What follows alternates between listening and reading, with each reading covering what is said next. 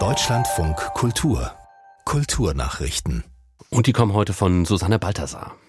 Das Land Berlin will das von Bertolt Brecht gegründete Berliner Ensemble als landeseigene Gesellschaft übernehmen. Dazu werde Berlin die bisher von Intendant Oliver Reese als privatem Gesellschafter gehaltenen Anteile erwerben, kündigte Kultursenator Klaus Lederer an.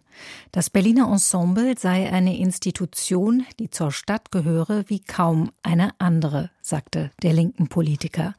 Dies sei die Rückabwicklung der Privatisierung. Das traditionsreiche Theater am Schiffbauer Damm war 1892 eröffnet und im Herbst 1954 von Bertolt Brecht übernommen worden. Nach dem Fall der Mauer wurde das DDR-Staatstheater in ein privatrechtliches Unternehmen umgewandelt.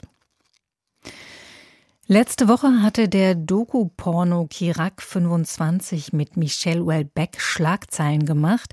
Jetzt will der französische, Schriftsteller gegen den Film und den schon veröffentlichten Trailer des niederländischen Kunstkollektivs Kirak vorgehen.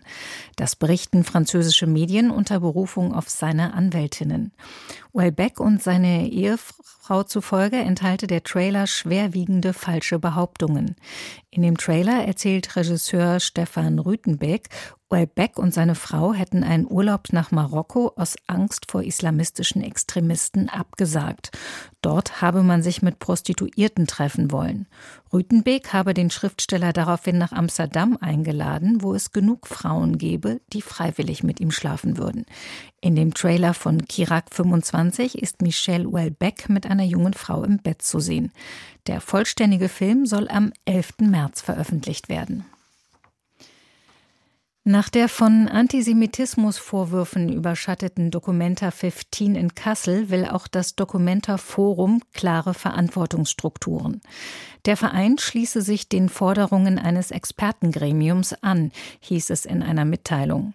Das Gremium, das zur Aufarbeitung des Antisemitismus-Eklats berufen worden war, führt die Vorfälle bei der Weltkunstausstellung auf strukturelle Schwächen zurück. Das Documenta-Forum, eine Art Freundeskreis der Weltkunstschau, betonte, dass sich entsprechende Strukturen nicht in einer Kontrolle der künstlerischen Leitung oder der Einflussnahme auf kuratorische Entscheidungen durch Politik, Institutionen oder gesellschaftliche Gruppen auswirken dürfte. Dies hätte für die Kunstfreiheit insgesamt erhebliche Auswirkungen. Auf den US-Schauspieler Alec Baldwin kommt nach dem tödlichen Schuss auf die Kamerafrau Helena Hutchins bei einem Filmdreh eine weitere Klage zu. Hutchins in der Ukraine lebende Eltern und die Schwester gehen mit einer Zivilklage gegen Baldwin und andere Beteiligte vor, wie ihre Anwältin in Los Angeles mitteilte. Die Familie wirft ihnen unter anderem vor, zahlreiche Sicherheitsmaßnahmen verletzt und fahrlässig gehandelt zu haben. Hutchins war im Oktober 2021 bei Dreharbeiten zu dem Western Rust durch einen Schuss tödlich verletzt worden.